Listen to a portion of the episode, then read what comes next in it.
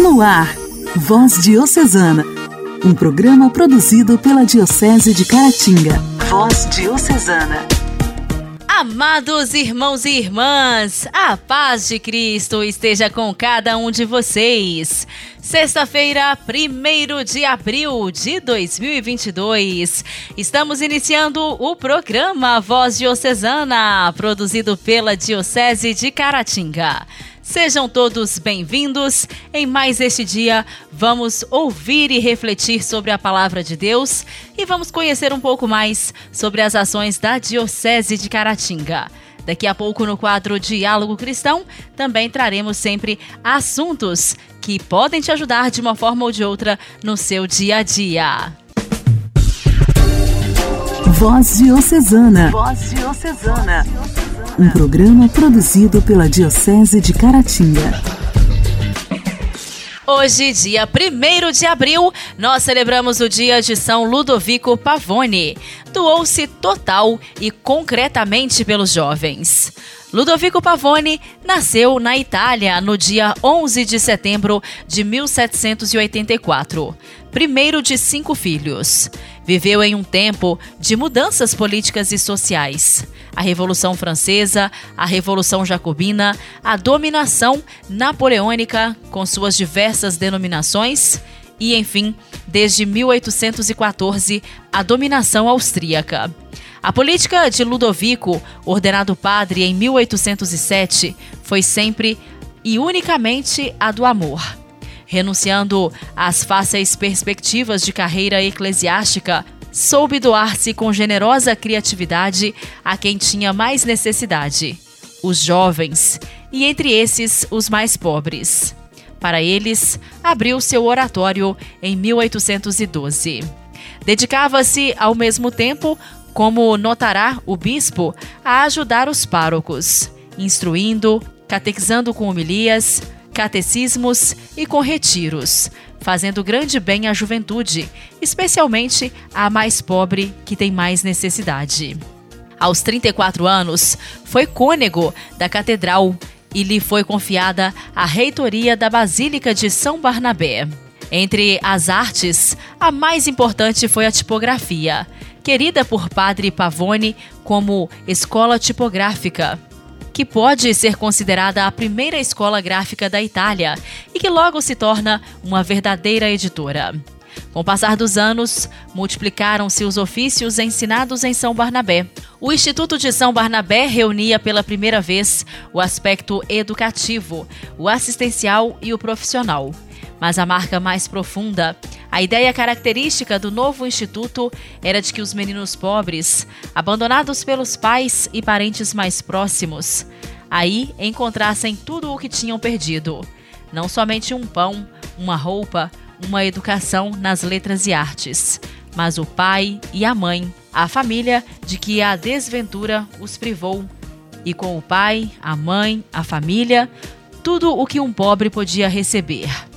Padre Pavone pensou também nos camponeses e projetou uma escola agrícola. Em 1841, acolhe também deficientes auditivos.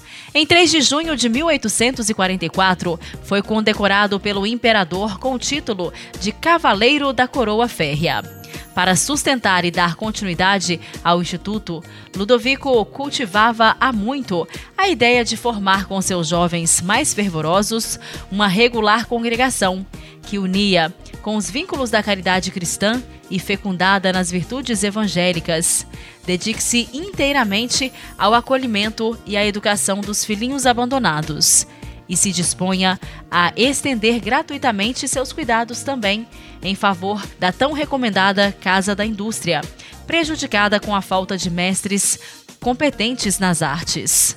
Em 1843, alcançou finalmente a aprovação imperial com a criação da Congregação dos Filhos de Maria Imaculada. Quanto à marca da nova família religiosa, os contemporâneos reconhecem-lhe a originalidade e a novidade, devendo a mesma compor-se de religiosos sacerdotes para a direção espiritual disciplinar e administrativa da obra e de religiosos leigos para a condução das oficinas e a educação dos jovens. Surge assim a nova imagem do religioso trabalhador e educador, o irmão coadjutor pavoniano, inserido diretamente na missão específica da congregação, com paridade de direitos e de deveres com os sacerdotes. Com a saúde comprometida, Ludovico a teve agravada. E na madrugada de 1 de abril, domingo de Ramos, morre. São Ludovico Pavone, rogai por nós. A alegria do Evangelho. O Evangelho. Oração, leitura e reflexão. Alegria do Evangelho. O Evangelho de hoje será proclamado e refletido por Dom Alberto Taveira, arcebispo de Belém.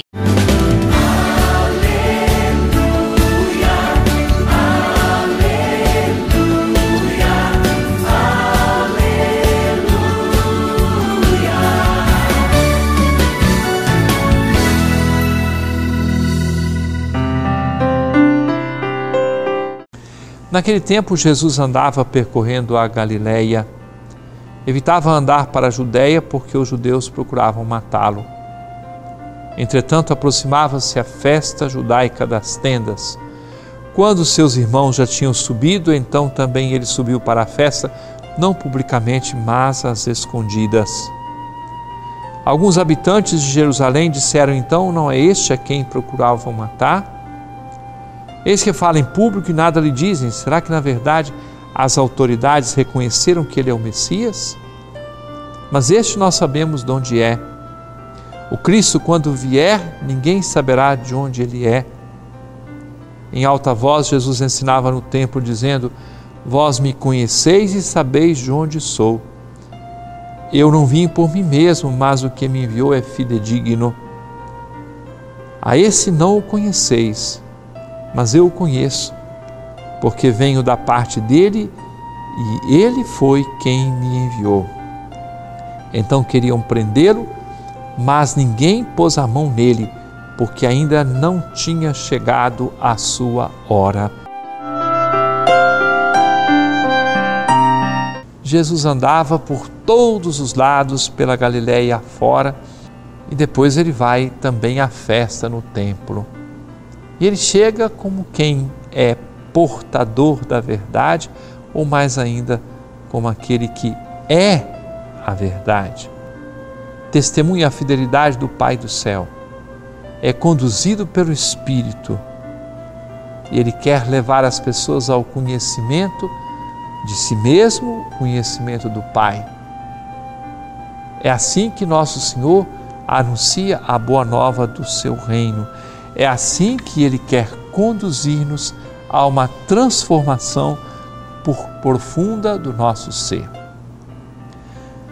Conhecemos a Deus. Podemos com muita facilidade dizer que sim. Podemos ter medo de dizer que conhecemos, ou podemos, e este é o meu desejo, podemos dizer com sinceridade Faze-me conhecer mais o teu amor, o teu rosto, Senhor. Mostra-me o teu rosto. Essa é uma atitude muito adequada para o tempo de Quaresma. Se porventura o meu conhecimento a respeito de ti é limitado, frágil, abre o meu coração, a minha inteligência, faze com que a minha fé professada venha a crescer e se aprofundar cada vez mais.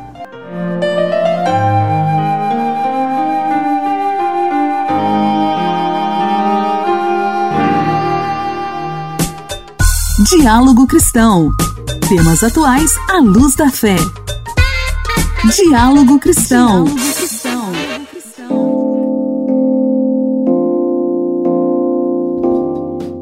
programa que oferece crédito para viajar pelo Brasil foi lançado na última quarta-feira pelo Ministério do Turismo, em parceria com a Caixa Econômica Federal.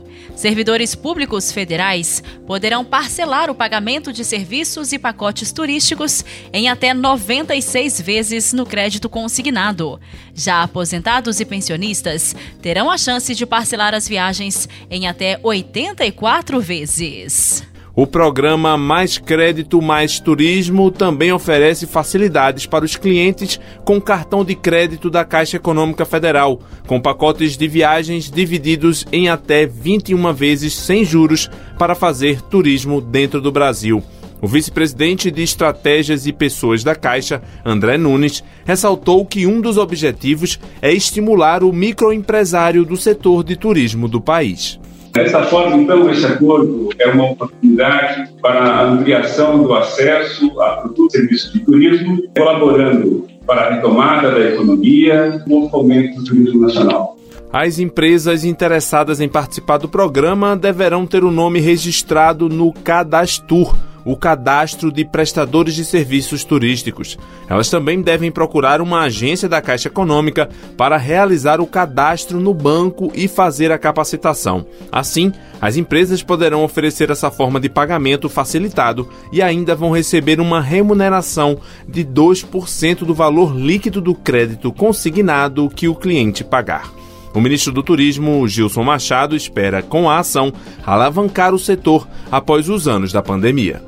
Vamos reativar fluxo nas agências de viagem turística, aposentado, serviço público federal. Quem sabe a gente vai recuperar com força todo o setor com essas ações. Segundo a Confederação Nacional de Comércio, Serviços e Turismo, entre fevereiro de 2020 e dezembro de 2021, o setor do turismo deixou de arrecadar mais de 473 bilhões de reais em receitas por causa da pandemia.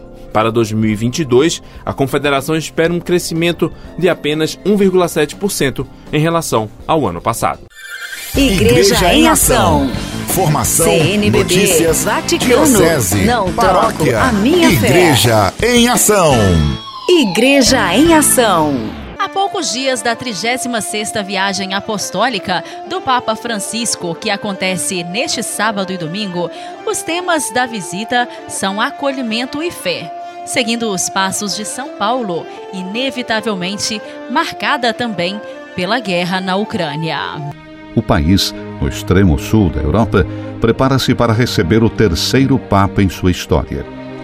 Depois de São João Paulo II, que visitou a República de Malta duas vezes, em 1990 e 2001, e Bento XVI, em 2010, chegou a vez do Papa Francisco visitar o arquipélago no próximo sábado e domingo, dias 2 e 3 de abril. Uma viagem fortemente desejada pelo Pontífice, já anunciada para maio de 2020, depois adiada por causa da pandemia e que será inevitavelmente marcada pela guerra na Ucrânia e pelo fluxo incessante de refugiados que fogem dos bombardeios. Uma terra luminosa, descreveu Francisco na audiência geral de quarta-feira, hoje mais do que nunca empenhada em acolher tantos irmãos e irmãs em busca de refúgio. Esse tema do acolhimento também está simbolizado no logotipo da viagem, que mostra as mãos estendidas em direção ao próximo que emergem do barco no qual São Paulo naufragou na ilha há mais de dois mil anos, a caminho de Roma. Uma oportunidade para ir às fontes do anúncio do Evangelho e para o Pontífice conhecer pessoalmente uma comunidade cristã com uma história milenar e vivaz. A comunidade conta com 408 mil batizados, 85% do total de 478 mil habitantes do arquipélago, que inclui Malta, Gozo e outras ilhas menores. O Papa Francisco vai pousar no Aeroporto Internacional de Malta no sábado pela manhã, dia 2 de abril, por volta das 10 horas locais. E após a cerimônia de boas-vindas, se transfere para o Palácio do Grão-Mestre em Valeta. Naquela que já foi a sede da Ordem dos Cavaleiros de São João, que construíram o edifício em 1571, Francisco vai se encontrar com o presidente da República de Malta, George Vella, e depois com o primeiro-ministro Robert Abella, que acaba de ser reeleito para liderar o governo do país. O discurso na sala do Grande Conselho às autoridades e ao corpo diplomático maltês vai encerrar a primeira parte do dia, que após uma parada na Nunciatura Apostólica, continua com uma visita ao Santuário Mariano de Tapnu, na Ilha Irmã de Gozo. Na grande praça em frente ao santuário, o local mais importante de peregrinação de Malta, o Papa vai presidir um encontro de oração com os fiéis, juntamente com o cardeal Mário Grec, secretário-geral do Sínodo dos Bispos, que estará na comitiva papal, junto com Dom Charles Cicluna, arcebispo de Malta, e Dom Anton Thelma, bispo de Gossep. Na manhã de domingo, 3 de abril, Francisco vai se reunir de forma privada com os membros da Companhia de Jesus e depois, por volta das 8h30 locais, se dirigir à Gruta de São Paulo em Rabat. O lugar onde, segundo a tradição, o apóstolo dos gentios desembarcou após o naufrágio no ano 60 depois de Cristo, um evento decisivo para a cristianização da ilha já foi visitado por São João Paulo II em 1990 e por Bento XVI em 2010, por ocasião dos 1950 anos do evento. Após acender uma lâmpada votiva, Francisco fará uma oração a São Paulo e vai saudar os 14 líderes religiosos presentes e também os doentes assistidos pela Caritas local. Um dos maiores espaços abertos de Malta a Piazzale de Granai, em Floriana, cidade que se estende além das muralhas de Valenta, vai receber a Santa Missa celebrada pelo Papa às 10h15 da manhã, seguida da recitação do Ângelus. Eles nos trataram com rara humanidade. É o lema desta 36ª viagem apostólica de Francisco, que deve terminar por volta das 18h15 locais de domingo, com uma visita ao Centro Migrantes João 23, Peace Lab, em Halfar, que hospeda pessoas que da Somália, Eritreia e Sudão embarcaram na Líbia para atravessar o Mediterrâneo. Um lugar onde se realiza grande trabalho educativo no campo dos direitos humanos, da justiça, da solidariedade e da assistência médica. Cerca de 200 migrantes encontrarão o Papa no teatro ao ar livre da estrutura. Às 18h15, então está prevista a cerimônia de despedida no aeroporto e o retorno a Roma por volta das 19h40. Voz Diocesana. Voz Diocesana. Um programa produzido pela Diocese de Caratinga.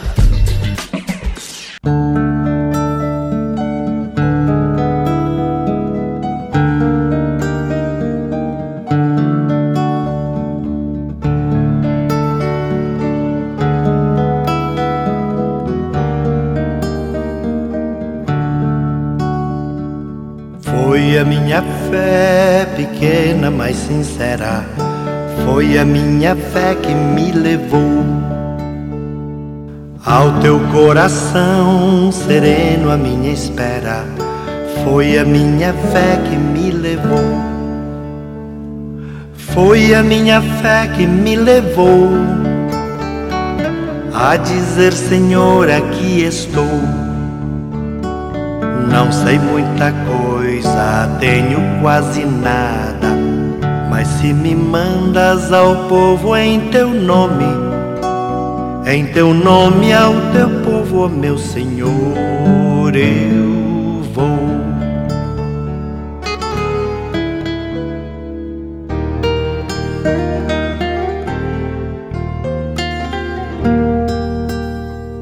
Foi a minha fé pequena, mas sincera.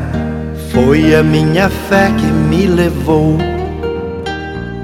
ao teu coração sereno, a minha espera. Foi a minha fé que me levou. Foi a minha fé que me levou a dizer: Senhor, aqui estou não sei muita coisa, tenho quase nada. Mas se me mandas ao povo em teu nome, em teu nome ao teu povo, ó meu Senhor, eu vou.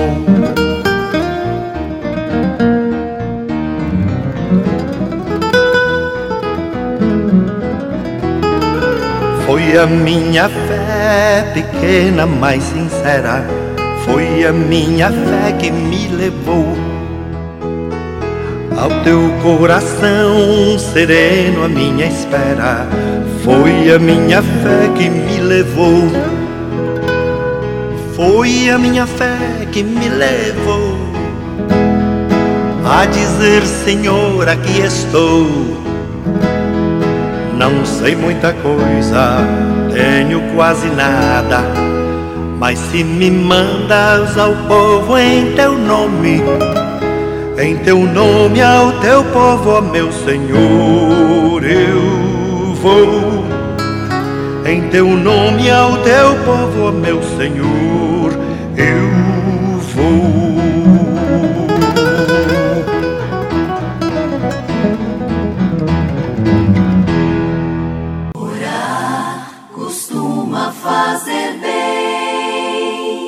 Intimidade com Deus. Esse é o segredo. Intimidade com Deus. Com Joana da Cruz. Joana da Cruz. Costuma fazer bem. Mês de abril, festa da misericórdia. Vamos rezar? Ó sangue e água que jorraste do coração de Jesus como fonte de misericórdia para nós, eu confio em vós do livro de Santa Faustina.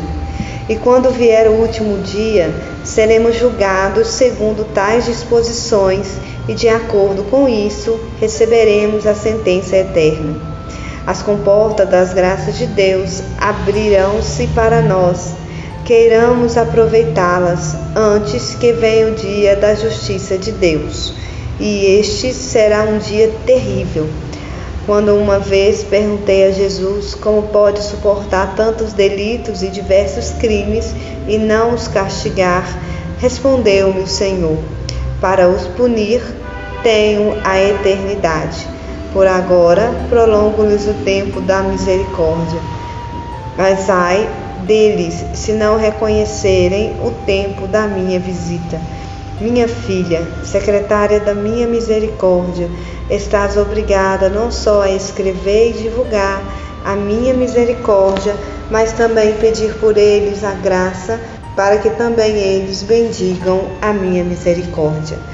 Ó Deus eterno, em quem a misericórdia é insondável e o tesouro da compaixão é inesgotável, olhai propício para nós e multiplicai em nós a vossa misericórdia, para que não desesperemos nos momentos difíceis, nem esmoreçamos, mas nos submetamos com grande confiança à vossa santa vontade, que é amor e a própria misericórdia. Pela sua dolorosa paixão, tente misericórdia de nós e do mundo inteiro. Pela sua dolorosa paixão, tente misericórdia de nós e do mundo inteiro. Pela sua dolorosa paixão, tende misericórdia de nós e do mundo inteiro. Jesus, nós confiamos em vós.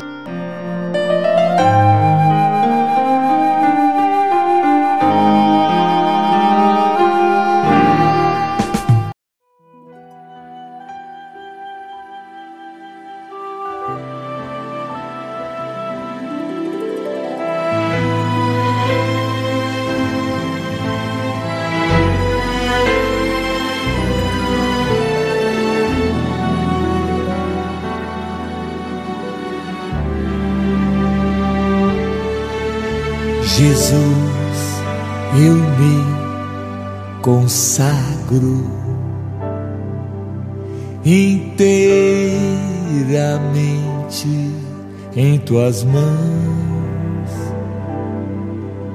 e hoje eu assumo. És o meu Senhor, meu Salvador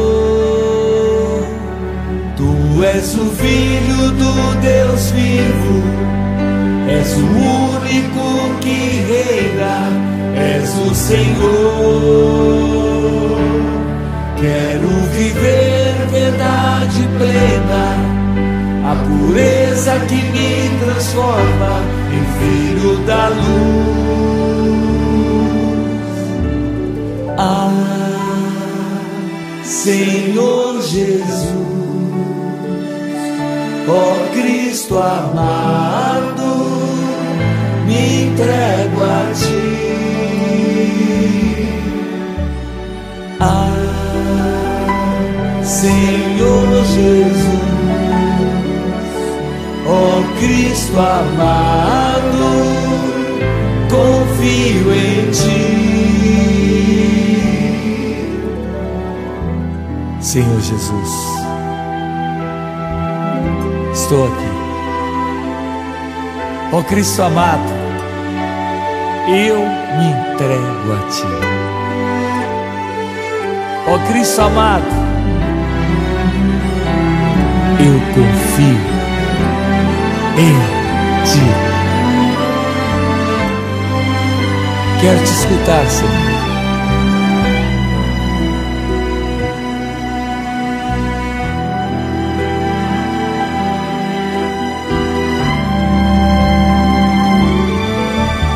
Eu sou o teu Jesus, te consagro ao meu coração, me alegra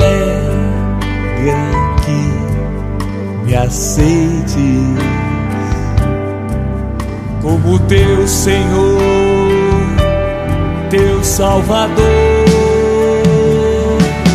Eu sou o filho do Deus vivo, sou o único que reina, sou o Senhor.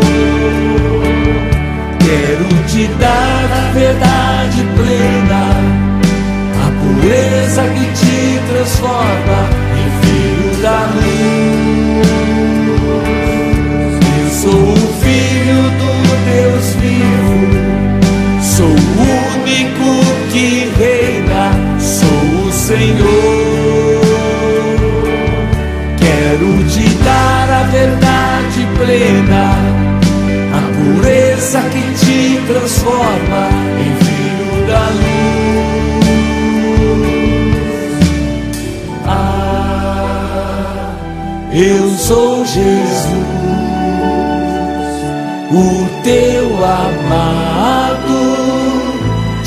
te entrega a mim. Ah, eu sou Jesus, o teu amado, te acolhe em mim.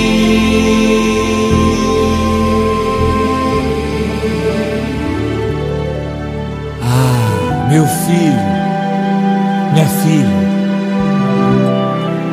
eu sou Jesus, o teu amado, te entrega a mim, te acolho em mim, porque eu te amo. Eu sou Jesus.